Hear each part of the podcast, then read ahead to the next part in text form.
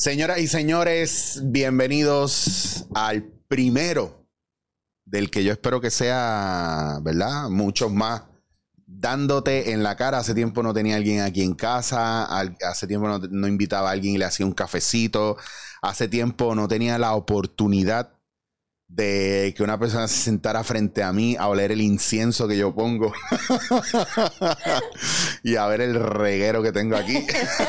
a, veces, a veces me preguntan eh, por qué yo no estoy trayendo más gente. Yo digo, pues porque tengo un reguero en casa, cabrón.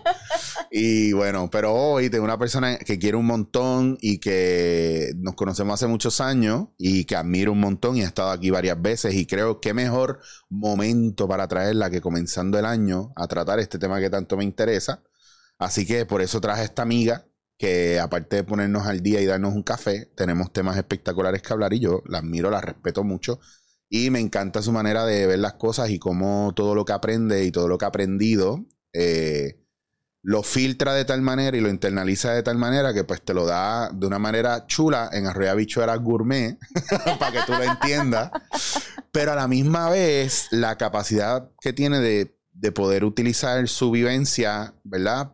Para validar mucho del trabajo que ella hace.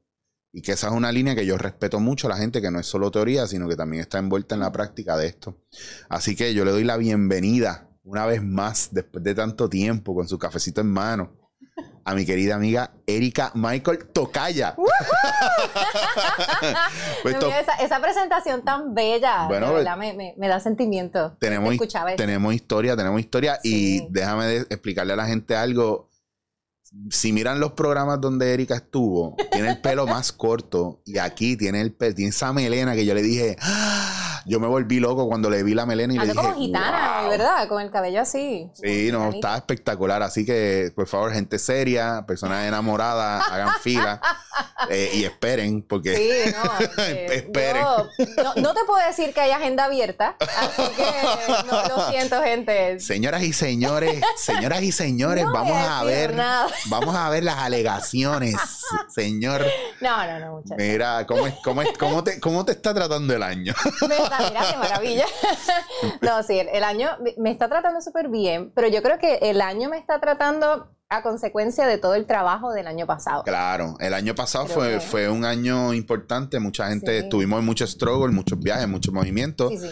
Para prepararnos para esto. O sea, la, realidad es que yo, yo puedo decir como que el, el año pasado, uno que ha sido el año en el que mayor crecimiento ha tenido mi negocio sustancialmente. Mm. Eh, he tenido mucho aprendizaje, pero no significa que todo estuvo bonito tampoco. O sea, no significa, ajá, así que todo estuvo muy bien, que la pasé súper bien, no.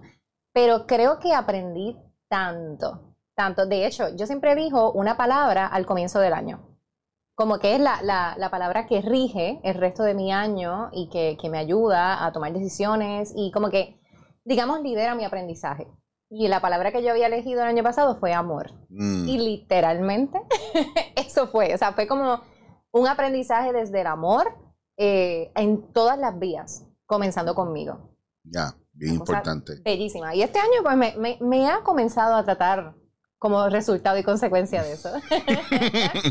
y, y, tienes alguna palabra para describir, porque a lo mejor usaste esa palabra para arrancar el año. Sí.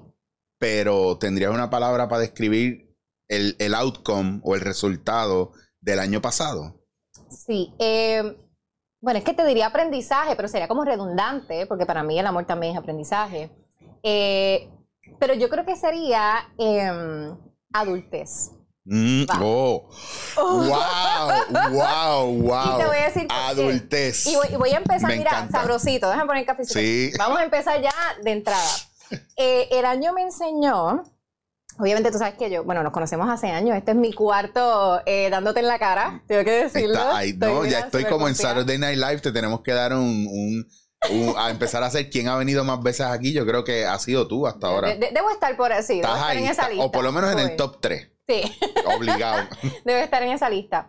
Pero Tú sabes que a lo que me dedico, obviamente, yo muchos años trabajando el tema de las relaciones, trabajando el tema de, de, las parejas y relaciones en, todo ámbito.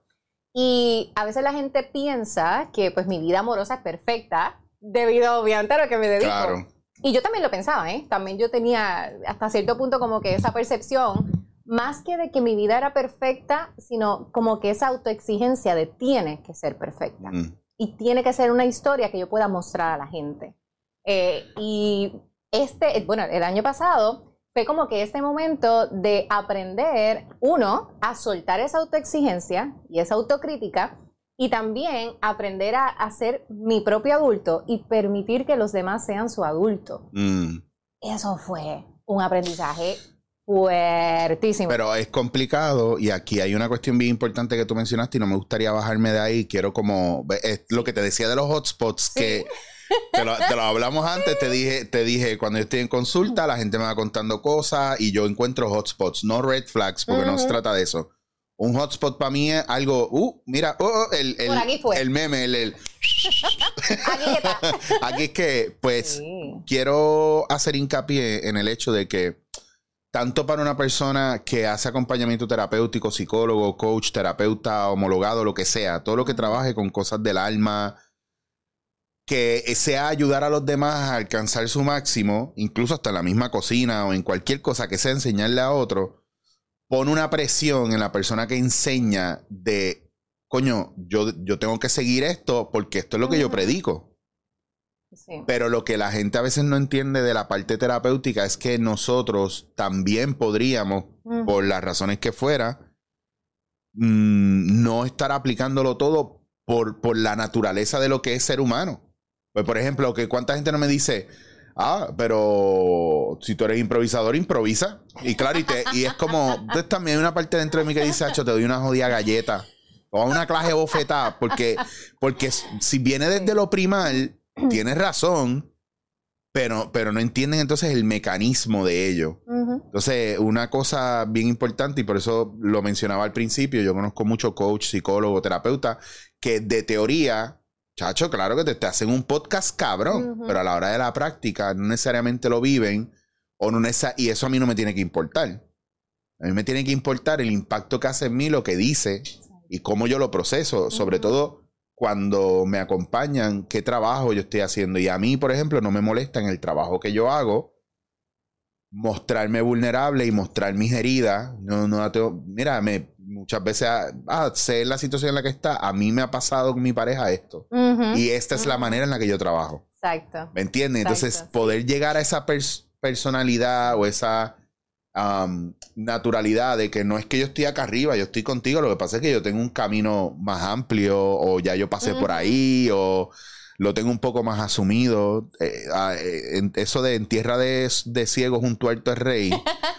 pues claro, entonces por eso me gusta que lo menciones, pues también es una manera muy humilde de entender la profesión de uno y, la, y que el ser humano cambia, modifica y que siempre tiene que estar trabajando consigo. Sí. No porque llevaste el carro al mecánico una vez ya no se te va a volver a dañar. la misma pieza. Exacto. bueno, bueno, depende.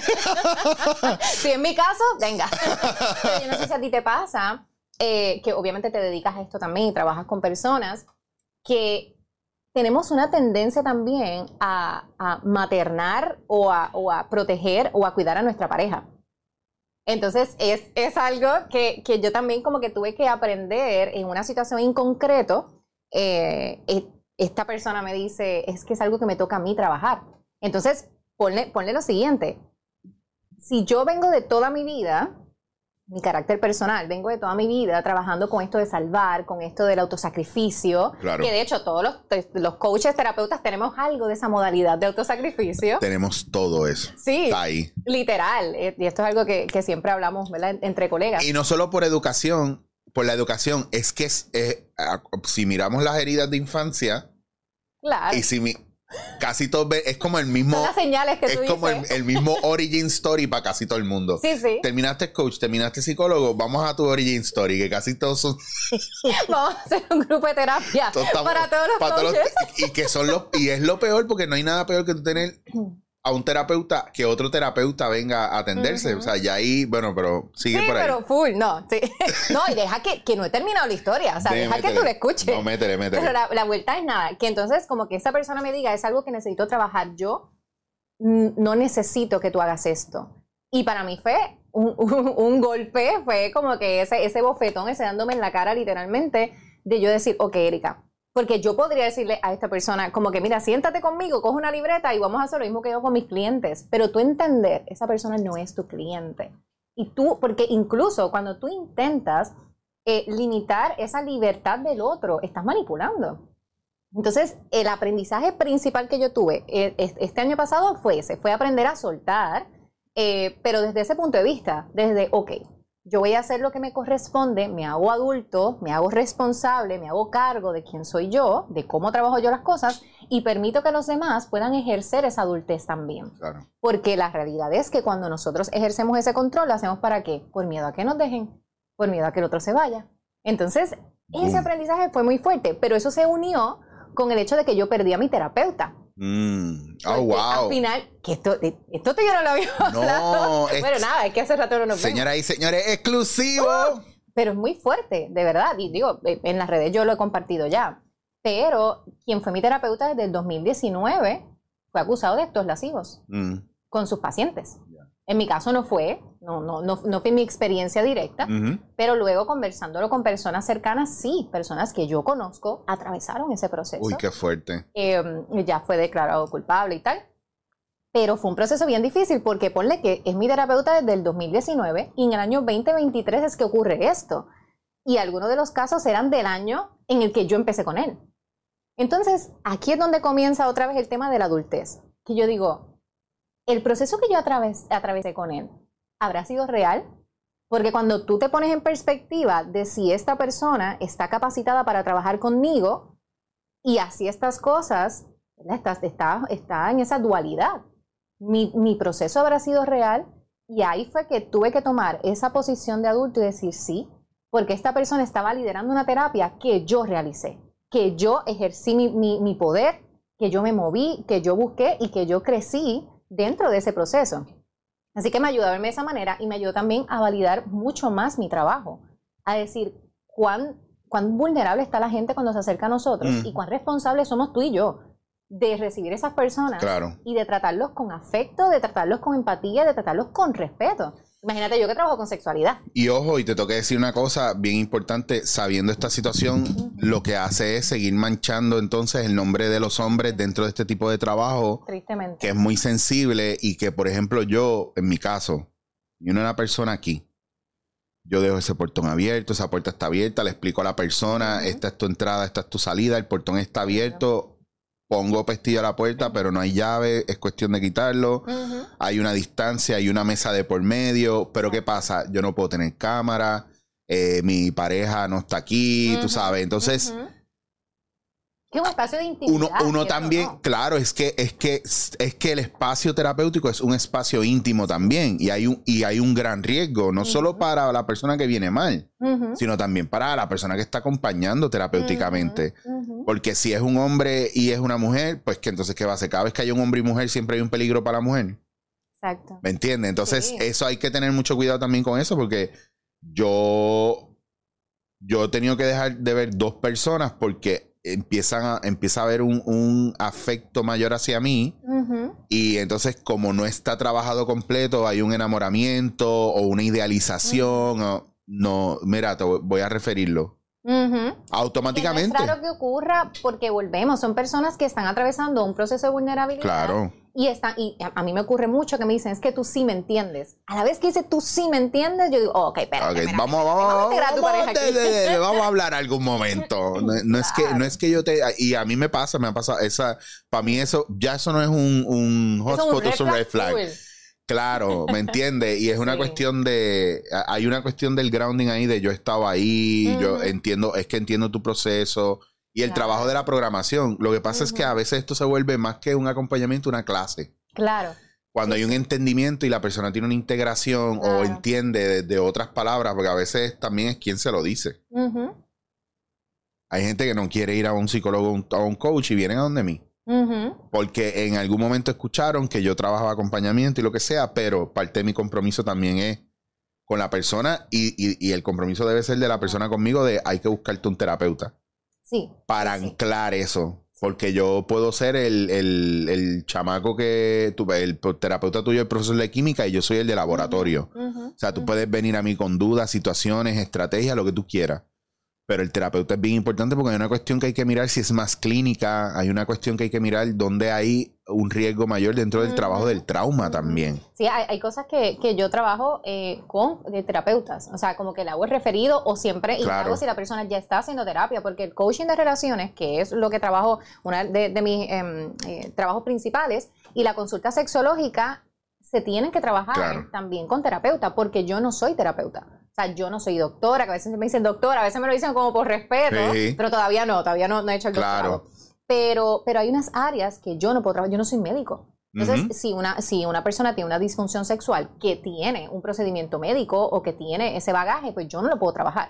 Yo trabajo otras áreas y, hasta ahora ha sido con, muy buenos resultados, pero yo no soy médico. Entonces, eh, siempre trato de, hacer como que ese equipo eh, interdisciplinario, realmente. Es que debe ser un team. Sí. Porque son muchas. Y es que también somos unos seres humanos que. Bueno, lo habla. Lo de lo que te decía. No somos una única cosa. claro, lo de lo que te decía de las partes. Cada parte del ser humano, cada parte interna requiere un, tipo de, de, mirada, de escucha, de actitud diferente. porque, porque se manifiestan por alguna razón. Y, y cabe, cabe, señalar que posterior a, esto que ocurrió con mi terapeuta, yo me di el espacio de, de yo, ok, porque es, chocante, o sea, es decir, como, ajá, y, y, ahora qué hago, porque era la persona en la que más yo confiaba, es la persona que sí, o sea, esta sensación de si me ocurre algo, yo sé dónde correr, ahora no lo tengo. Mm. Pero eso te, iba a preguntar eso, si has podido identificar a alguna otra persona. Sí, ya, ah, ya, eso, eso quería mencionar. Yo justamente, de hecho, o sea, hace, hace muy poco fue que comencé entonces con una, una terapeuta, es mujer, trabajamos este de manera virtual, es de Argentina, mm. que por cierto, cabe señalar que las personas de Argentina son personas muy capacitadas. Yo he trabajado con muchos, además, colegas, coaches también, eh, que tienen una educación buenísima, o sea, se, se um, trabaja muy bien, se desarrolla muy bien. Y ya empecé a trabajar con ella y de entrada, o sea, día uno, porque yo decía, cuán difícil para uno que tiene experiencia y conocimiento estar en otro ambiente con este otro profesional, a la vez que yo sienta que yo sé más, me va a dar... Sí, sí, sí. sí, sí. Pero te digo que no fue así. Una mujer supremamente empática, dulce, o sea, era, era justo el ambiente que yo necesitaba. Y cuando yo le conté todo esto de, la experiencia que yo traía, de ese bagaje, de ese otro terapeuta, pues, o sea, fue muy empática con ese proceso, porque yo le estoy, básicamente le estoy diciendo, se me hace difícil confiar. ¿Ves? Y ella lo, lo, cachó de la primera y, no, una, o sea, ha sido un proceso terapéutico muy bonito que hemos comenzado. Porque todos necesitamos ese espacio. Mm. Todos lo necesitamos, Eric. Y, y, y para mí es súper importante porque yo recibo información de todos mis clientes y lo hago desde el amor profundo y lo hago porque amo mi trabajo también. Pero uno acaba agotadísimo.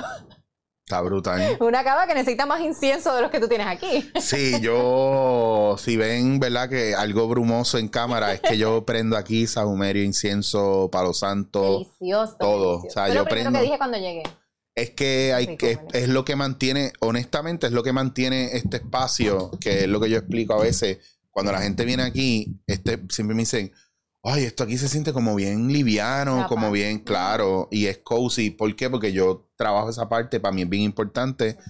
Y porque aquí está, yo está alojado todo lo que es protección para mí. Entonces yo tengo seteado esto para que sea un área de apertura, de poder hablar. Yo he tenido conversaciones aquí con mi pareja bien fuerte, pero es porque el espacio está habilitado para eso también. Es intencional. Sí, hay una, hay una intención aquí de, amor. Y, entonces, como yo lo he explicado varias veces, para mí, lo que trato de integrar, ¿verdad? Porque lo tengo muy claro, pero a veces me cuesta aceptarlo, es que amar es ayudar al otro a ser libre. Y eso es bien difícil porque no tiene que ver con nada lo que nos han enseñado del amor. Es que es como si el amor, amar, es, poseer. Exacto, exacto. Y fue justo mi aprendizaje del año pasado. Es eso mismo que tú estás diciendo. O sea, es, es como. De, yo yo leí hace poco una frase que no la recuerdo con exactitud, pero decía algo así como que cuando amamos es como cuando apreciamos un atardecer lo estás apreciando tal cual por lo que es. Entonces, cuando tú aprendes a amar a alguien tal por quien es esa persona, tú aprendes también a validar y respetar sus procesos, porque tú no necesitas que esa persona esté a tu lado y te esté validando a ti claro. para tú amarle.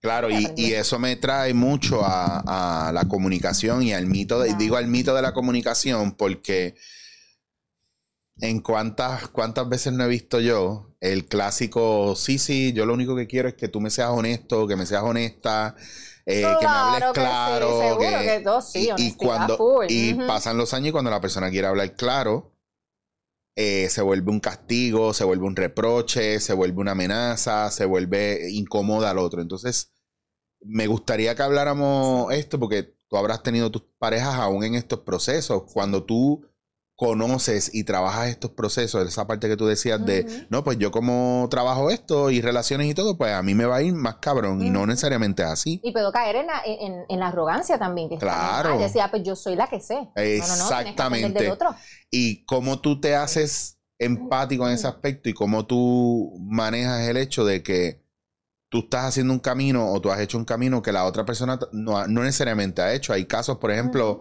de gente que está haciendo este camino personal y como están solos o, no tienen pareja, no están sentimentalmente con nadie, pues no viven la transición de estar con alguien y que de repente ese mundo haga así, mira, ¿qué pasa? ¿Y, ¿Y, qué pasa cuando hay que, lo que te decía anteriormente, tienes que tener una conversación con tu pareja después de 5, 10, 20 años y decirle, ok, esta es la que hay.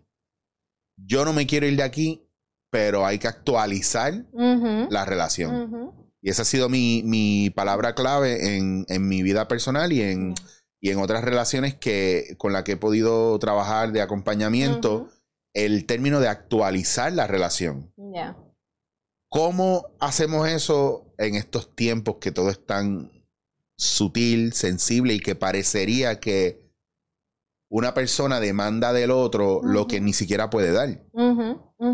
¿cómo, empezamos a trabajar esa comunicación entre parejas? Y más cuando llevan añitos y más cuando a lo mejor alguien está haciendo un trabajo interno. Yo creo que hay, hay algo en particular que es como lo más que, que ataca a las parejas y es el hecho de que, que tú mencionaste ahorita, tú dijiste como que la gente dice, yo solo quiero que me seas honesto o que me seas honesta, pero la mayoría de la gente no está dispuesta a escuchar mm. la honestidad. Entonces, tú tienes que saber si de verdad tú estás listo o lista para escuchar la verdad del otro y validarla. Entonces, eh, cuando yo hago ejercicios de comunicación dentro del programa de coaching de relaciones, literalmente los pongo a comunicarse. O sea, hay unas estrategias concretas que vamos haciendo. Y yo te diría que casi el 100% de las personas hacen exactamente lo mismo, que es o defenderse o justificar o no permitir que el otro hable, sino hablarle por encima. Ajá, correcto. Entonces, ¿a qué se debe esto? A que estamos en un modo de defensa constante. Y cuando estoy en modo defensa constante, la verdad del otro me va a afectar. Así que yo te diría que lo primero es aprender a aceptar la verdad del otro y reconocer que la verdad del otro literalmente es la verdad del otro, no es la verdad absoluta. Claro. Entonces a veces cuando está en este conflicto yo les digo, ok, pero esa es la forma en la que tú lo estás observando y esa es la forma en la que tu pareja lo está observando. Y yo lo estoy observando de este otro lugar. ¿Ves? Entonces ahí como que vamos trabajando. Yo te diría que principalmente eso y yo creo que lo segundo es poder ser como más concretos con lo que queremos comunicar.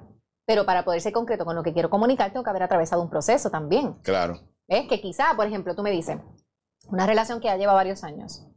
Pues mira, ya hay unas cosas que quizá tú llevas años procesando. Que tú llevas años diciendo, ok, yo quiero hablar esto, pero lo vamos posponiendo. Esperando ese famoso momento perfecto.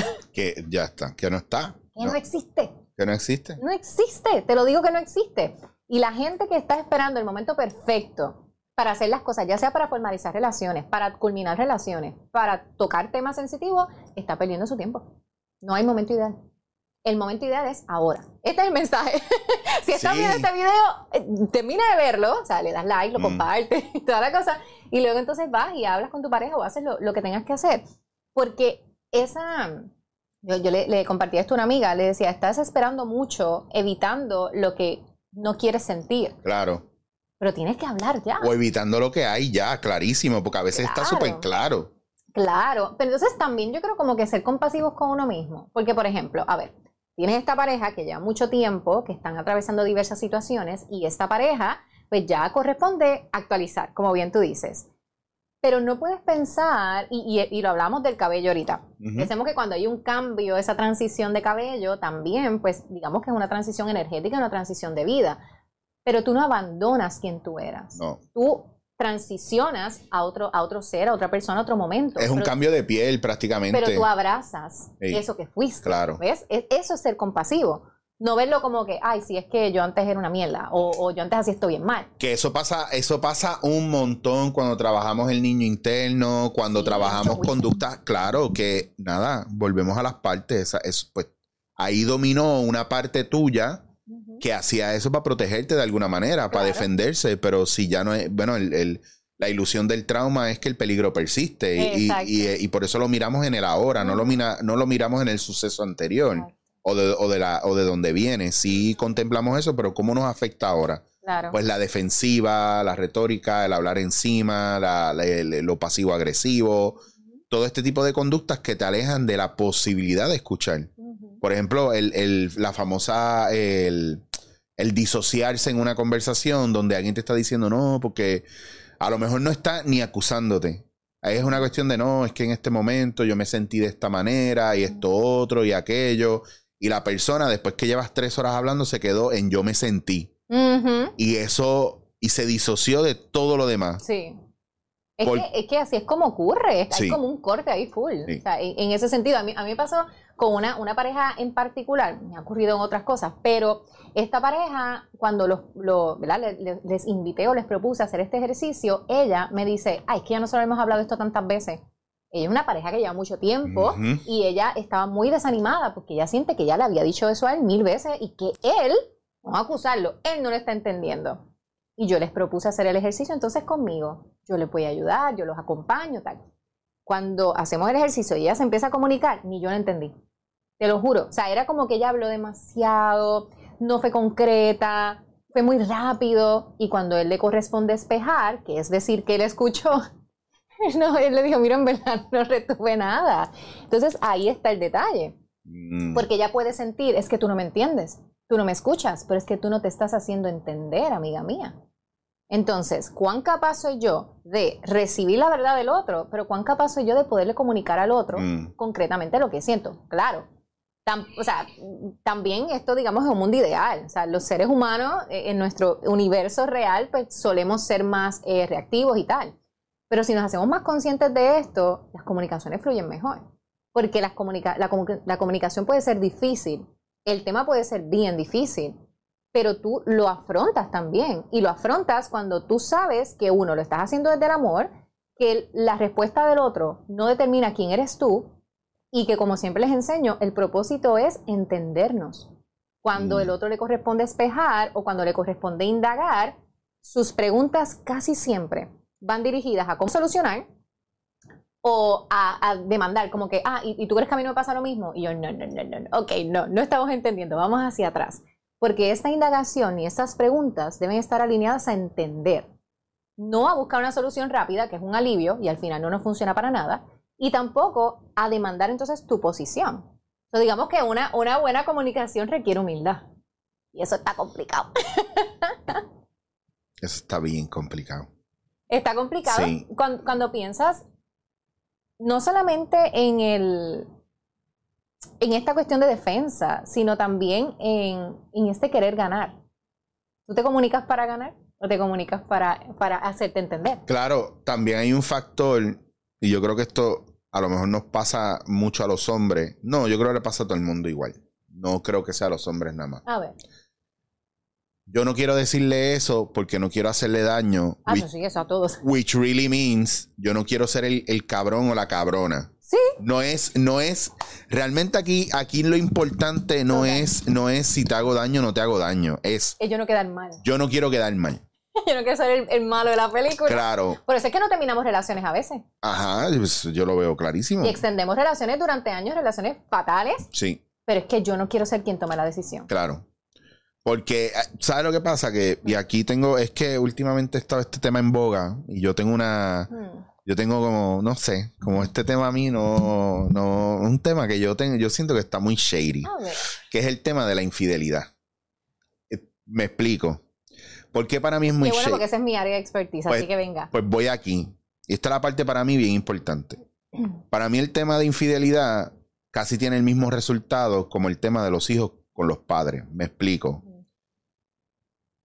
Yo he sido infiel tengo mis razones de ser infiel, que para mí son súper válidas, pero una vez se descubre o se habla de la infidelidad, todo lo que la otra persona pudo haber provocado en mí, que yo entiendo que hizo en contra mía y no, y no pudo satisfacer ninguna de mis necesidades, automáticamente se cancela para dirigir toda la atención de la culpa hacia mí que fui infiel. Claro, sí, sí. Y quedo yo masacrado. Por ende, digo como lo de los padres, porque es el hijo que se aleja de su casa porque sus padres hicieron cosas que este hijo sintió que eran fatales, pero como no sintió la seguridad de hablar, dijo, pues aquí no, voy, no, va a funcionar nada, yo hablo y me caen arriba, pues yo me voy y hago lo mío afuera. Y después los padres reclaman, me abandonaste, mira el daño que me hiciste, yo siendo tu padre, yo siendo tu madre. Entonces,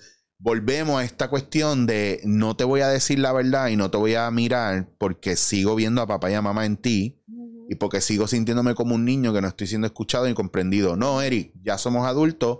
Eso no puede pasar. Tienes que tener fuerza de voluntad. Ok, ahora viene la parte sadista no importa lo que pase, no puedes pegar cuernos porque te hace la peor persona del mundo. Y el otro automáticamente es limpio de toda responsabilidad. Entonces, a e, ese son el tipo de cosas que yo digo dentro de la comunicación que por porque hay gente que te va a decir, ya, pero yo no me iba, yo no iba a dejar a mi pareja porque yo la amo dentro de todo. Bueno, y entonces ahí tienes que mirar si es amor o dependencia. Entonces hay mucha, es como muchos layers, pero que cuando el outcome es la infidelidad, claro, tú eres un cabrón, tú eres una cabrona, yo sigo mi vida, pero me siguen haciendo lo mismo. Ay, van a terapia, ay, porque yo no sé, terminan siempre pegándome cuernos. No sé qué tengo mal yo. Exactamente. Exactamente. La falta esta de accountability por, lo que hacemos y no porque la idealización de que todos los seres humanos tienen que ser 100% fiel y cuando tú me eres infiel es porque tú me, tú me atacaste a mí directamente. No necesariamente, yo no siento que la infidelidad sea un ataque directo a la persona, sí rompe lo que se llama un trust issue. Claro. ¿Verdad? Eso sí. Quiebra el vínculo, la realidad. Totalmente. Pero sí, entiendo la, perfectamente. La pregunta es, ¿podría quebrarse el, vínculo antes? Y por eso, y por eso, gente, mira qué cosa, prefiero, mira esto, la mentalidad de la gente, prefiero irme a los brazos de otra persona acostarme y entregarme a otra persona que mirar a mi propia pareja y decirle lo que me está pasando. O mirarte a ti. O mirarte tú, exacto. O sea, esa es la línea por la que vengo. ¿Cuán mal nos comunicamos o cuánto alejamos y destruimos la posibilidad de comunicación que la otra persona prefiere por alguna razón y esto lo digo a nivel junto y en lo personal, cada cual hay que mirar, todas las relaciones son diferentes, pero cómo llegamos a ir a otro lugar antes de poder mirar a la persona con la que estamos. Y poder decir, mira, es que me pasa esto, me siento así, me siento asado. Poder incluso hasta afrontar el hecho de que, ah, coño, qué bueno que dice eso, porque yo no puedo darte más, pues vamos a dejarlo aquí. Ajá, ¿qué ocurre? ¿Qué ocurre? Pero en el fondo hay una cuestión de pertenencia, de apego o de orgullo, de no, si él se va, yo siento que fracasé yo. Todas estas cosas. Por eso te digo, traigo ese tema porque a veces es mucho más complejo de lo que pensamos. Sí, y hay una, terapeuta que es de mis favoritas en este tema, yo creo que es de las personas que, mejor trabaja el tema de la infidelidad, y es Esther Perel, y ella dice que la infidelidad realmente trae una revelación. Y a mí es, esa frase a mí me, marca, porque claro, la infidelidad, no, vamos a minimizar el daño que produce la infidelidad, porque la realidad es que una infidelidad trae una herida muy, muy profunda, que trabajarla en terapia y en consulta es es un, es un proceso interesante. Yo, yo recibo más casos de infidelidad, de infidelidad de lo que yo quisiera, pero me he dado cuenta que está muy normalizada, muy normalizada. Y que casi siempre las referencias son las mismas. Hay, hay, hay elementos que yo ya me he dado cuenta que son bastante recurrentes. ¿Cuál crees tú que es la razón principal por las cuales la gente comete la infidelidad? En algún momento se habrán sentido como aburridos o ignorados, no sé, como invisibles en la relación. Puede ser. Puede ir por ahí. No es exactamente la que me han dicho, pero, pero sí se pudiese alinear con eso que me, estás diciendo. Me gustaría, me gustaría entonces que dijeras cuál es, porque también depende a nivel cultural. Yo, cuando lo miro, por ejemplo, en, Barcelona, eh, España en general, hay una cuestión de. Es que, claro, mi pareja me canceló. Sí. Ah, creo que es la primera, es como que mi pareja no me atiende, mi pareja me canceló, mi ya yo no soy importante en mi casa, yo soy un ente que entra y sale. Y, y eso, y, pero más de mujeres. Mujeres que se sienten invisibles. Y qué bueno que lo menciona, porque en el caso del hombre, siempre dicen como que no, que es por sexo, que no. No, hay, hay, una cuestión de invalidación. Eso, ahí llegaste, ese era. Y, mira, en el hombre mayormente es invalidación. Es, no, lo voy a decir, déjame sacarte del tiro. Voy a, usar el tiro mío nada más. Sí, zumba. Para decir esto. en el hombre es la, la situación es la invalidación es literalmente, es que esta cabrona no me hace caso y no importa todo lo que yo haga, nunca es suficiente. Es como yo trabajo y también tengo que estar para mis hijos. Yo estoy para mis hijos y, ella no está para mí. Tengo que comer afuera. O sea, es como que no me cuidan, no me... Y es, vuelvo y te repito, es una persona que a lo mejor tiene más que los domingos libres y es para montar a la familia entera en el carro y llevarlos a pasear. Sí. Sí, sí. Y en semana, y todavía nunca hay como el premio al mejor papá, el mejor proveedor, es como que te voy a machacar. Exacto. Y se sienten que no está, están invalidados. Sí, sí, sí. La mayoría de, los, de las parejas que yo he trabajado en, en coaching de relaciones o incluso en consulta sexológica, porque yo recibo personas en consulta sexológica por temas de infidelidad que desean, digamos, como recuperar esa, esa intimidad sexual y demás. La mayoría son por invalidación. La mayoría de las personas sienten que su pareja no le está validando. Entonces aquí yo veo dos cosas. Una, ¿realmente necesitas esa validación porque es natural necesitar la validación o porque tú no has trabajado ese niño? Porque no has trabajado ese niño que decía mamá, mamá, mamá y el mamá no le hacía caso o papá no le prestaba atención. Porque entonces tenemos que ir más para atrás. Yo realmente necesito desesperadamente esa validación de mi pareja porque no he trabajado ese niño o de verdad mi pareja está siendo una persona eh, que no me cuida, que no me atiende.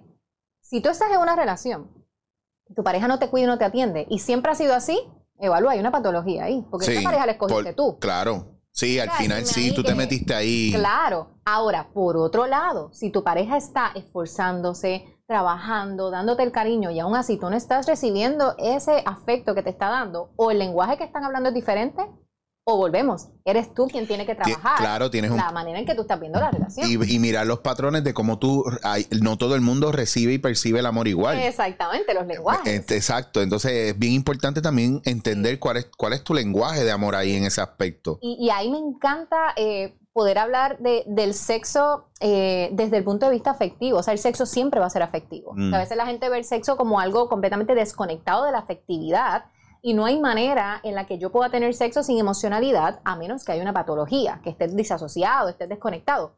Ahora, no es lo mismo amar que tener emocionalidad. Ahí vamos a, dos cosas diferentes. Pero si tú tienes sexo, incluso cuando tú tienes sexo sin compromiso con determinada persona, hay una emocionalidad allí. ¿Ves? Hay una intención también. Sí, hay un intercambio también sí, comprobado. Y energía. Y energía que es comprobadísimo. Pero entonces, en una relación de pareja, hay que validar el sexo como un lenguaje en sí mismo. Así es la forma en que yo lo veo. Para mí el sexo es mm. un lenguaje en sí mismo. Tener relaciones sexuales con mi pareja es, es esa comunicación entre, entre nosotros. Cuando hay un rompimiento de mm. ese vínculo sexual, eso generalmente está mostrándote y te está revelando algo que está ocurriendo en la relación. ¿Y por qué, y por qué si está pasando eso? ¿Por qué al sol de hoy y a veces lo escucho en lugares donde lo hablan de manera muy irresponsable y muy imparcial y me da una rabia brutal. Un tema tan serio y tan importante, en vez de darle herramientas a alguien para ser acusatorio, ¿por qué no le damos la herramienta a la gente o ayudamos a que miren cuando esto pasa? ¿Qué estoy dejando de hacer yo?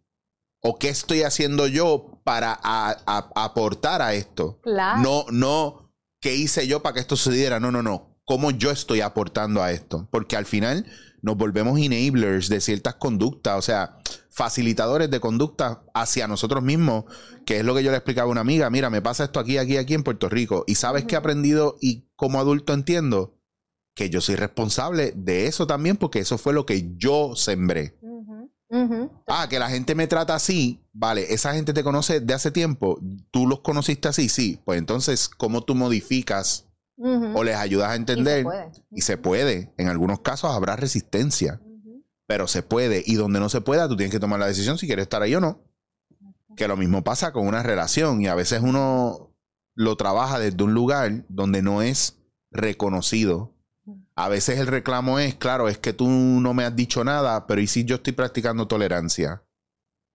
Y si no te he dicho nada porque hasta ahora realmente no me ha molestado y lo he tolerado y o cuando lo he hablado no he recibido una, una, amplitud de escucha, sino lo que he recibido es que, o sea, te, te descompensa totalmente. muchas actitudes de muchas personas no provocan heridas, pero sí tocan heridas de otros. Y cuando nosotros no entendemos que todo el mundo tiene heridas, tocamos botones a lo loco y esperamos que el otro sea sumiso ante ello y sea pasivo ante ello y que no haga nada. Que aguante ahí. Y a veces ese, o, o, el mismo outcome de si yo te pedí perdón, ves que yo le pedí perdón y no me perdonó, pues... Mm. sí, sí, sí, porque hay personas que piensan que, que, algo que tú llevas afectando durante años, en dos meses vamos a salvarlo. Claro, y hay que entender que hay, hay que hay un gran poder en el no, en el no te quiero perdonar, no te no quiero compartir contigo, no te quiero cerca, no quiero verte la cara, o sea, porque hay que esperar a que nos lo digan así. Claro. Y, preguntaste algo bien importante en, por qué no recibimos más herramientas para vernos de esta forma y trabajarlos de esta forma versus toda la información que recibimos condenatoria. Y esa es la razón, Eric, por la que tú y yo siempre vamos contra la corriente. Porque es lo que tú y yo hacemos en la educación que tú y yo promovemos y no es lo que la gente típicamente consume o hace. Porque literalmente es eso, o sea, es, es como el, el nosotros intentar llevar a las personas a un grado de conciencia para el cual no están preparados en ese momento, porque no hay una base para recibir esa conciencia. Y yo a veces tengo personas en consulta, bueno, a veces no, la realidad es que la mayor parte del tiempo que sus caritas se iluminan cuando hacen como ese insight y es como que, y me dicen, yo nunca lo había pensado como tú me lo acabas de decir. Y es, llevarlos a eso. Es que el acompañamiento, por ejemplo, que yo trabajo, al final es una clase. Yo estoy dando una clase una clase de por qué tu mamá es como es, de por qué tu papá es como es, por qué tú te sientes como te sientes, la posibilidad, porque no es una, no es una realidad absoluta, por eso es importante entender que al final la persona que viene contigo a consulta tiene toda la verdad clara. Lo que pasa es que hay unas partes que no le van a permitir accesar a ello, porque la gente se quiere romper la cabeza tratando de entender cómo funciona el ser humano y no, se entienden a sí mismos y van a querer entender al otro. Entonces, claro, esta actitud acusatoria eh, es bien importante trabajarla porque es muy fácil que el otro tenga la culpa y yo desprenderme. Y que por eso yo soy de los creyentes de que pues, yo no creo en el perdón, en el aspecto que nos los han enseñado, de siempre que te hagan algo tienes que perdonar. Yo digo, no, eh, hasta Buda mm. lo decía de otra manera, ¿verdad? Que cada cual tiene que ser responsable por los actos que ha cometido. Si nosotros supiéramos el poder de nuestras acciones y nuestras palabras, seríamos mucho más cautelosos sí. con lo que hacemos. No es que no haríamos las cosas, es que seríamos mucho más empáticos con la gente. Y la pandemia también como que nos puso mucho más en una burbuja de estoy por mí, estoy en modo supervivencia, si te llevo enredado no me importa. Y a veces no es necesario. Y qué, qué, bueno que mencionas eso, porque yo pienso que también estas nuevas generaciones se están inclinando a un individualismo muy peligroso. Sí. Porque es como que, y, claro, yo creo en el autocuidado, yo creo en, trabajar conmigo misma, porque yo soy la herramienta para poder llegar a otras personas y para poder amar a mi pareja, a mi familia y tal. Así que yo me tengo que cuidar yo. Este templo lo cuido yo. Pero yo no vivo sola. Mm. Yo, dependo de las conexiones que tengo con los demás. Si yo me enfoco solamente en mí, en mí, en mí, en mí, en mí, cuando yo tengo un vínculo de pareja, ¿cómo yo voy a honrar ese vínculo? ¿Cómo yo voy a respetar a esa persona? Entonces, eh, me, me pasó con un participante, ¿verdad? Con, un consultante, que cuando él llega a, coaching, ya él había hecho un montón de terapias, había hecho yoga, había hecho mil cosas. Y aún así tenía el mismo, el mismo problema. Y yo le dije, ¿tú sabes qué pasa? Que yo puedo observar que tú estás buscando en todo eso una respuesta para seguirte culpabilizando tú para seguir entendiendo que el problema fuiste tú y que tú tienes que sanar, sanar, sanar. Y nos hemos vuelto muy obsesivos con eso. Sí, es un peligro. Y al final es como que, no, no, no. Acepta tú, hazte cargo de tu parte, pero también ya tuvo responsabilidad. En las relaciones hay eh, no hay culpables, hay participantes. Mm. Así que tú participaste y ella participó. Y para él fue, o sea, te estoy hablando de que hace 13 años ocurrió este evento que él todavía lleva arrastrando. Y en esta sesión él lloraba, me decía, es que yo jamás lo había visto de esa forma en la que tú me lo has mostrado y ha habido una gran mejoría en cómo él se observa a sí mismo y en cómo observa la situación que ocurrió. Y algo de lo que muy poco se habla, tocando el tema de la infidelidad, tocando el tema del, eh, de la comunicación y del vínculo de pareja y de esa sanidad es cuando comienzas una relación con una persona que viene de una infidelidad.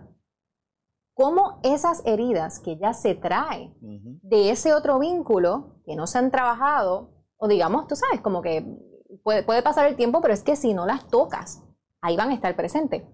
¿Cómo uno como pareja recibe eso con empatía y cómo también uno, si, si fui yo la que lo viví, pues entonces, ¿cómo yo me, eh, me enfrento a un nuevo vínculo sin mirar a otra persona desde esa herida?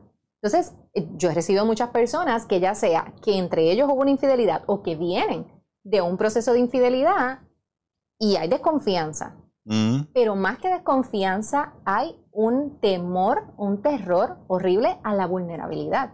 Claro. Y eso, déjame decirte, trae disfunciones sexuales, porque mismo la disfunción eréctil, eh, la anorgasmia, todo este tipo de, situaciones que se pueden dar a nivel psicológico en el ámbito sexual, casi siempre tienen su raíz ahí, sí. herida que no se trabajó. Bueno, y esa parte de vulnerabilidad, el problema con eso, especialmente para los hombres en el caso del sexo, es la humillación. Claro. Claro, y ningún hombre quiere estar expuesto a la humillación. Ya bastante tenemos con la saturación del porno y de tener el pene gigante y de y de y tú puedes realmente decidir, y ahora viene, ahora viene la parte jodida aquí, entender que nosotros no podemos decidir ni el tamaño de nuestro pene, ni de, ni de quién nos enamoramos. Es que tú no, para mí, yo no puedo decidir nada de eso. es que yo siento que yo no puedo decidir muchas cosas en la vida. Yo puedo reaccionar y puedo bregar con esas cosas de la manera en la que yo esté capacitado en el momento. En el momento, exacto. Porque no, porque, o sea, yo la comunicación ahora, mi comunicación ahora con mi pareja no es lo mismo de cuando empezamos y no es lo mismo que cuando yo estuve con, mi ex esposa o con mi pareja anterior o con alguna jeva que he tenido, ¿me entiendes? Nada que ver, o sea, los procesos de comunicación se vuelven evolutivos. O tú te abres más o tú te cierras más, pero siguen en proceso evolutivo, no hay una involución de la comunicación. Lo que pasa es que te comunicas diferente y muchas veces hay gente que aprende basado en el entorno. Claro. Las plantas evolucionan según su entorno, los animales evolucionan según su entorno. Eh, y la reacción de todo esto, por ejemplo, las palomas no Tú vas a cualquier sitio que no sea un parque de palomas que las alimenten y las palomas, las aves se van. No van a compartir contigo porque porque eres una bestia rara, no te conocen y se van. Tú eres peligro. Exacto. Tú vas al parque de las palomas con maíz, vas a la Plaza Cataluña con maíz o con pan y todas te brincan encima porque se acostumbraron a que ahí hay humanos, esta gente me alimenta. Pues la comunicación es igual. Exacto. Yo contigo puedo hablar y puedo tener una conversación contigo, a lo mejor con otra gente no. Aquí yo no me doy un masaje con nadie, pero en Barcelona tengo tres personas con las que me desnudo para que me den un masaje. Porque no hay una cuestión de mirada sexual, sino hay una cuestión de mirada de sanación. Claro. Aquí no todo el mundo me puede, yo no, yo he probado eh, coaches aquí, gente aquí, y sabes qué? Y allá yo tengo tres personas y tengo a mi, mi, terapeuta, Marga, que es como yo le digo a ella, yo no quiero ser nunca amigo tuyo. Y me dice, ¿por qué? Y, me, y yo le digo, porque yo te quiero de terapeuta. Exacto. Cuando ya tú no seas mi terapeuta, tú y yo vamos a ser los mejores amigos del mundo, pero no me interesa saber nada. Y ella se ríe, fue mi profesora de, de Gestalt. Y ahí fue que yo la escogí como, como, como terapeuta. Y yo llego a Barcelona y yo cojo un tren los días que me toca y cojo un tren una hora y pico porque es la persona en la que confío para abrirme. Exacto todo ese círculo ha sido mujeres. Y ahora he tenido la posibilidad de poder mirar a un hombre por fin, confiar en un hombre por fin, que es mi profesor de, constelaciones, el señor Peter Burkin, que ahora que acabamos la formación se lo dije, pues tuve una conversación con él, se lo dije frente al grupo y se lo dije a mi mamá, o sea, es como... Yo te conozco hace años, eso es... Tú sabes que eso es un logro y, yo he dejado situaciones mías, ¿verdad? Que Peter las ha escuchado y le he dicho a Peter, eh, y me, da risa porque él es alemán, habla castellano, pero yo le dije, Peter, te lo voy a decir en puertorriqueño. Hacho, papi, estás cabrón, contigo hasta el fin del mundo, no la dejes caer, maricón, no la dejes caer. Y se moría de la risa y yo le dije, es bien importante para mí porque el vínculo con los hombres que yo tengo no es un vínculo de confianza y necesariamente sano. Eh, y que poder ver a un hombre como un ejemplo para mí y no transferirlo a verlo como un padre, sino que tiene la capacidad y tiene una energía masculina de sanación y de cuidado, pero también tiene una energía femenina bien balanceada. Y yo digo, nunca me había sentido que puedo confiar y puedo admirar a un hombre de la manera que lo hago con él. Y él tiene su pareja, que es mi otra profesora, que es Carmen, este, Carmen Cortés. Y cuando ellos trabajan juntos, la manera que trabajan es, puñetas, que es, es que este es mi rol model. Cabrón, eres mi rol model. Y yo no tenía realmente, porque uno de los rol model de uno, pues John Wick, porque uno quiere ser el más macharrán, el más malo y protegerse de todo. Pero en el momento de vulnerabilizarse y de poder abrirse y de comunicarse, tener una persona que uno pueda mirar y uno pueda confiar, que tenga ese acercamiento, que yo lo veo a él trabajando y yo digo, es que así yo quisiera tener ese nivel de paz, de paciencia y de luz y por eso el trabajo interno conmigo es mm, meterle manguera a presión a todas las partes más sucias y oscuras de mí, que no significa que no se van a volver a ensuciar. Pero sabes que ahora que estás diciendo eso, yo puedo identificar eh, mi role model en, en, términos profesionales, pero no en vulnerabilidad. Yo no he elegido a alguien que yo pueda decir, sí, yo quisiera, o sea, o, me visualizo, sí. Y quizás es parte del proceso que, que, estoy atravesando también. Porque, y de hecho, yo, yo comencé hace poco, o sea, que yo antes tenía Erika Michael Talks, que era mi, mi, podcast. Yo hace, hace poco comencé el Mañanero Podcast, que eh, lo, lo, voy a presentar todos los lunes a través de Spotify. Y Nítido. ese podcast es mi mayor reto este año, porque es el podcast detrás de la sexóloga. Es lo que yo hablo de mí. Y eso es, o sea, los, que, los episodios que he grabado han sido como que, que voy a borrar aquí, voy a cortar, voy a acomodar, porque cuesta. Sí. Cuesta, pero he aprendido, claro, obviamente yo siempre voy a cuidar ciertos espacios personales, ¿verdad? Mi vida personal, relaciones y demás. Pero creo que la gente también necesita conectar con ese, ese humano que está detrás de ese profesional en, su totalidad. A veces hay una idealización de que uno porque hace esto no tiene que ser perfecto, tiene que ser un santo, no comete errores y que, la, que incluso a veces tengo amigos que me han dicho en dentro de este relajito, pero que es muy cierto, es como... Ah, pero yo pensé que tú estabas haciendo un trabajo personal allá. Sí, lo estoy haciendo para no aguantarte mierda y decirte las cosas en la cara. Antes me las callaba, ahora te las digo. Ah, pero ahora estás como que me, me dicen, ah, estás huele bicho ahora y no huele bicho porque, porque no te estoy eh, riendo algo que ya no me es gracioso o porque te estás pasando dos o tres líneas y yo te estoy poniendo una, un límite. Es que lo hago con mis amistades, lo hago con mi familia, lo hago con mi pareja y lo voy a hacer con todo el mundo. Entonces, ya yo tuve un comentario de una persona que me dijo, es que a veces siento que, y una persona que quiere un montón, me dijo, es que a veces siento que es como si yo te cayera mal. Y yo le digo a la persona, mira un poco para adentro. Y deja, dime si no es que hay algo de este Eric que estás conociendo ahora nuevo, que ha hecho muchos cambios y modificaciones. Dime si es que esta versión de Eric no te gusta.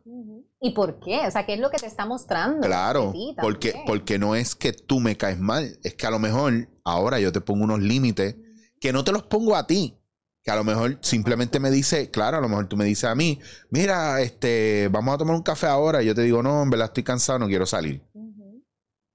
Y es como que a la persona le molesta. O sea, tú prefieres estar en tu casa encerrado en vez de salir. Y yo, sí. Respeto ahora mi espacio. Y antes botaba mucha energía o invertía mucha energía en quedar bien con la gente y ahora invierto menos energía porque ahora estoy dedicándome a cuidar mi energía. Como el, últimamente me están explotando el teléfono si yo no contesto o si yo no contesto WhatsApp y veo a la gente que y me explotan el teléfono porque no contesto rápido. Y esa mierda, la gente no sabe que esto está enmuteado casi todo el día. Yo no estoy, yo, yo no lo chequeo. Yo, últimamente hago eso también. Yo lo tengo ahí en Do Not Disturb o, lo tengo en silencio. Y yo digo, o sea, y obviamente la forma en que lo tengo, si son contactos de emergencia, que es lo que yo te mencionaba eh, antes de comenzar, es como que hay solamente esta cantidad de personas que pueden interrumpir una sesión o lo que sea. Pero el resto no. Puede pasar, y ahora que tú dices eso, y perdona, que es que no me quiero, no, quiero, no quiero perder la línea por la que va. Puede pasar que uno necesite eso hasta de la misma pareja, ese silencio, ese espacio. Totalmente. Y, y cuando la pareja se lo toma como a pecho, como Siempre. ¿Qué?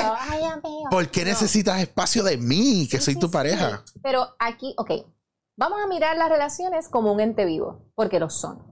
Así que las relaciones, y tú mencionabas al, comienzo, que ahí vamos enganchando un poco con eso que, que mencionamos para, para entrar el tema de la comunicación, y es que las relaciones necesitan como que este update, ¿no? Como que esta actualización, este eh, mirar nuevamente la relación y tomar decisiones. Hay que este, siempre como replanteárselas, lo cual está muy bien porque podemos replanteárnosla a un nivel de mayor conciencia también. No todo tiene que ser, tengo miedo que me deje. Claro.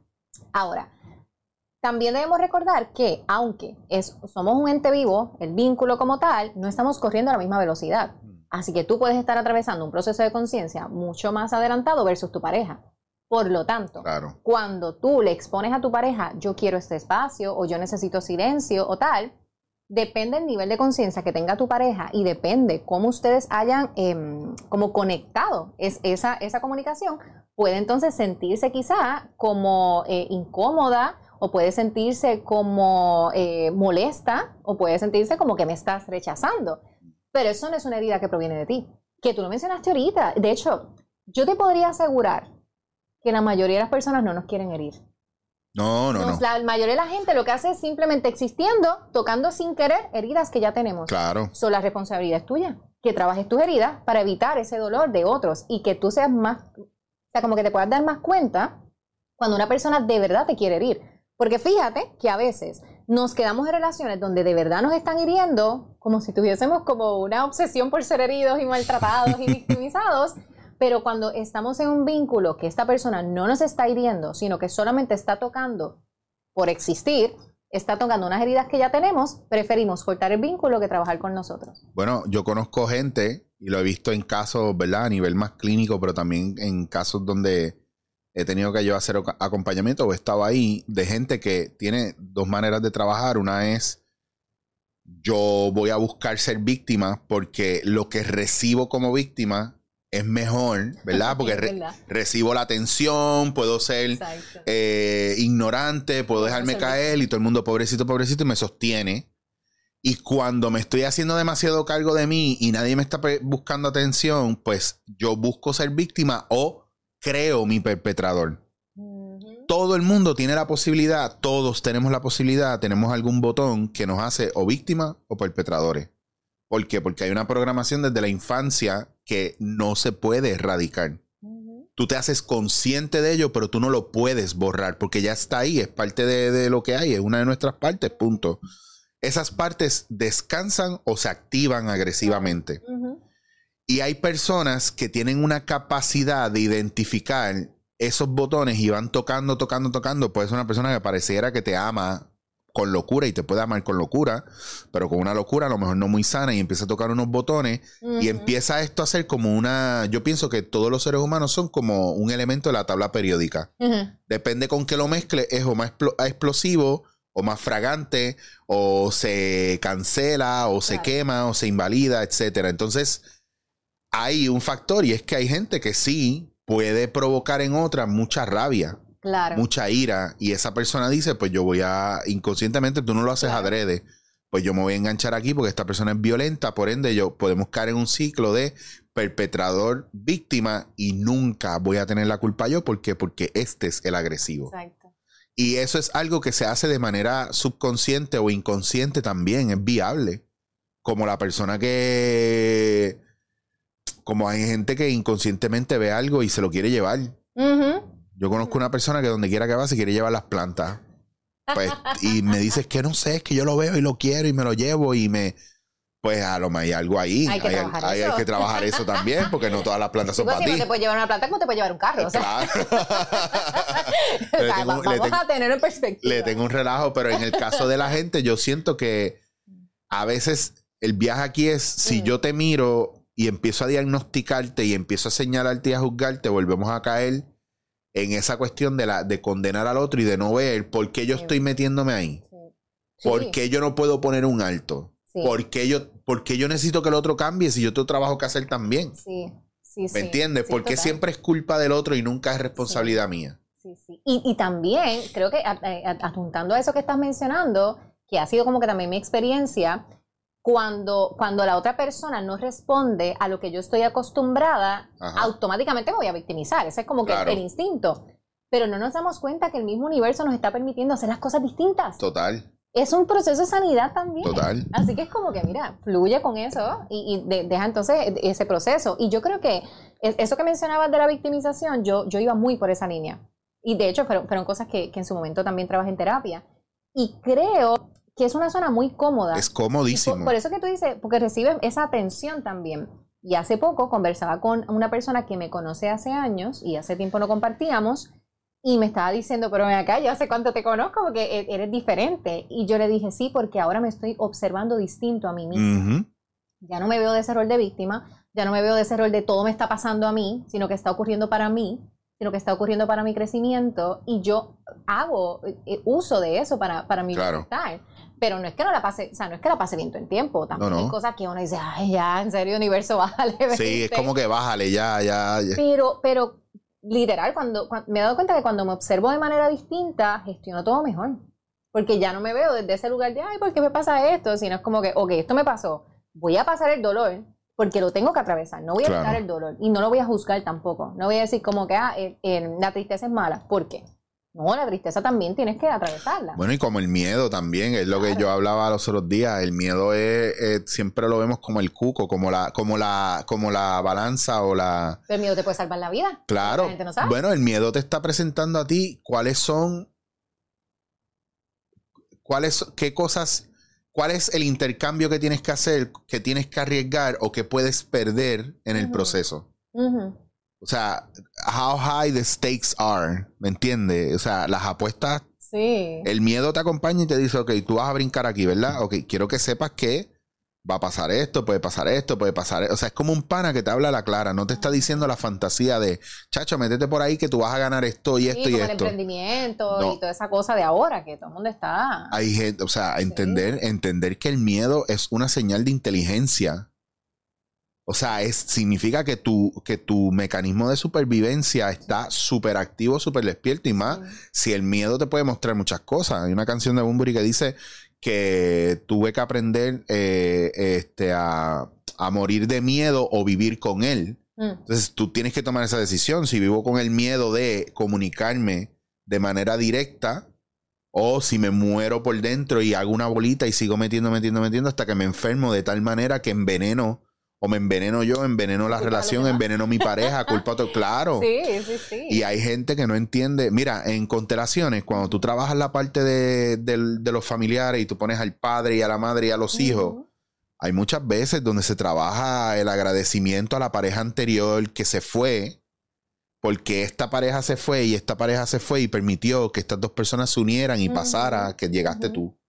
Entonces, ¿quién era la pareja de tus padres, de tu papá antes o de tu mamá antes? Pues se honra el hecho de que esa persona se movió de ahí para dar un espacio a que se juntaran, enseñó, trajo lo que tenía que traer, se fue, se juntaron tus padres y de ahí naciste tú. Entonces sí, a nivel linaje se honra también un poco la presencia de, la pareja anterior, por más catastrófico que sea. Y hay que, y, hay que abrazar e, ese, ese miedo que estabas mencionando porque si lo vemos como de, hecho, yo, yo, tengo como que esta, esta analogía que escuché de, de un, de, un autor de literatura cristiana que es uno de mis favoritos, Tommy Tini, mm. y él habla de esta analogía de la lagartija y, y, el dragón.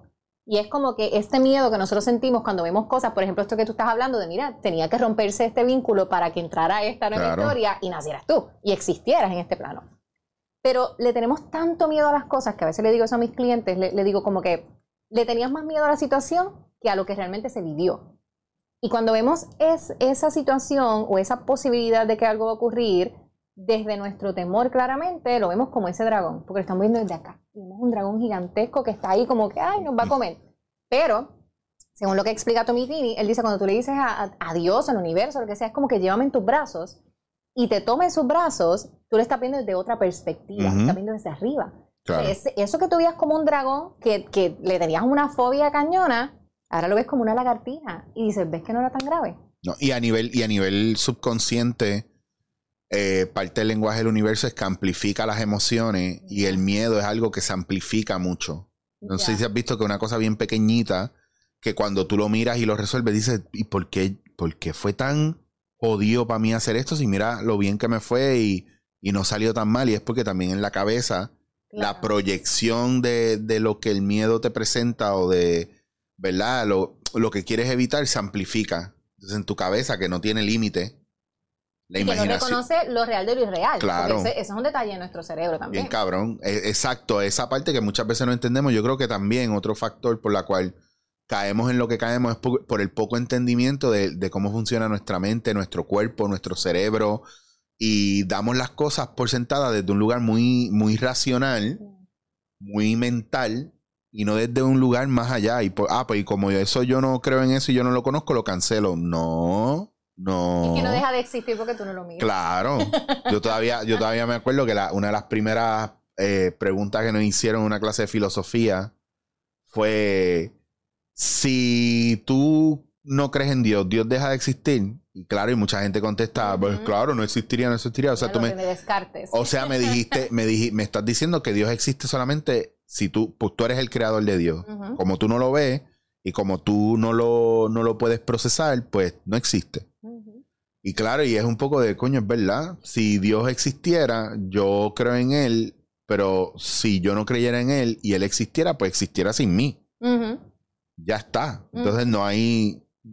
es una cosa del ego, es una cosa de la soberbia también el nosotros entender que no porque tú no lo veas, no lo creas o no lo entiendas, no significa que el otro no lo pueda ver, no lo pueda creer y no lo pueda entender. Es igual de válido, tu verdad no cancela la mía. Tu percepción no puede, no puede influenciar, puede, podría influenciar, pero no puede cancelar mi percepción. Claro. Lo que pasa es que salimos de la percepción a la perspectiva. Entender que hay otras ideas, otros pensamientos y otras maneras de comunicarse. Por eso a la hora de comunicarse hay que entender que nuestras palabras pueden herir, no adrede, o pueden provocar un movimiento y estar dispuestos a escuchar la respuesta de nuestra, de lo que decimos, de lo que reclamamos, porque a veces la comunicación se vuelve un reclamo más que un quiero comunicarte que me siento de esta manera, no, tú me haces sentir así, tú me das esto.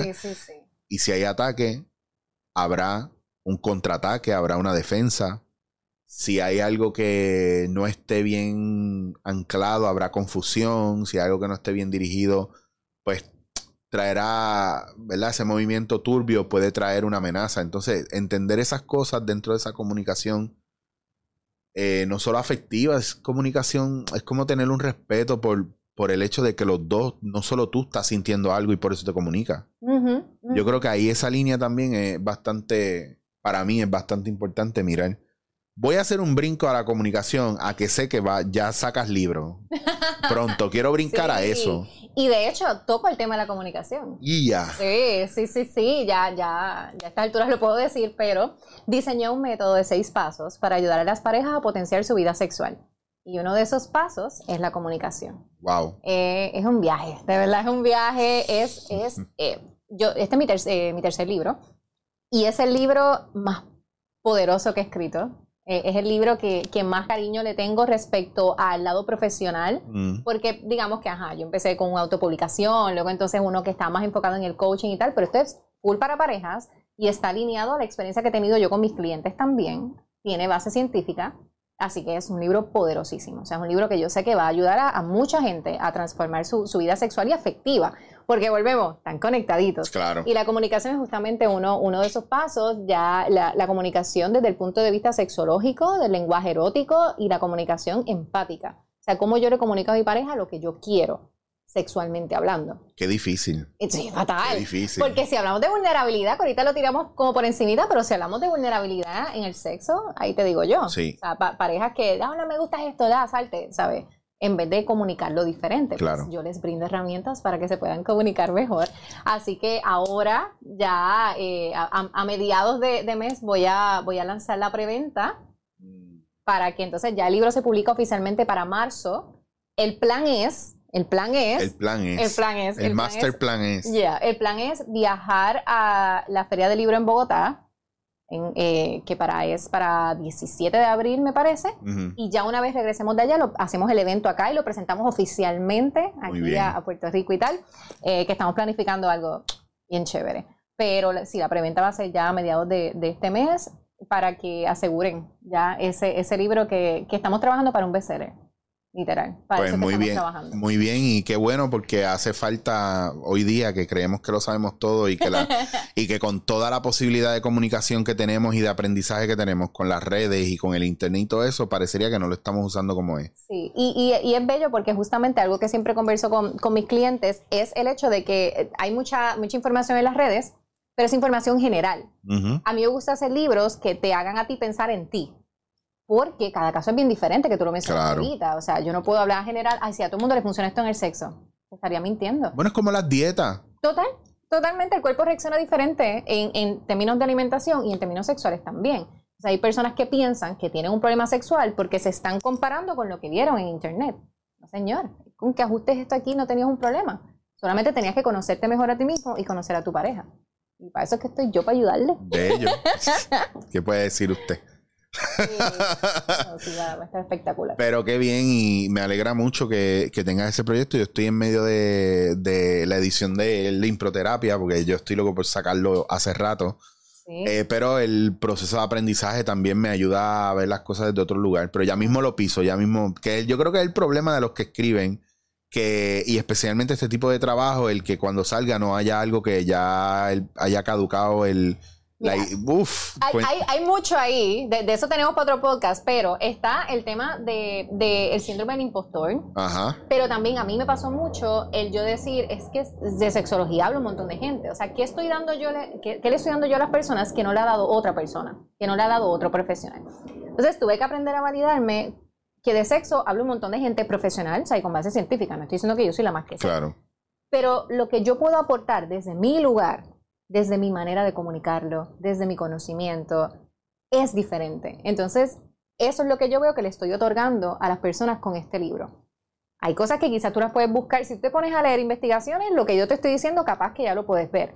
Pero la forma en la que yo te lo estoy comunicando y que lo puedas procesar es diferente. Así que quizás mucha gente también que hace lo que tú haces, mm.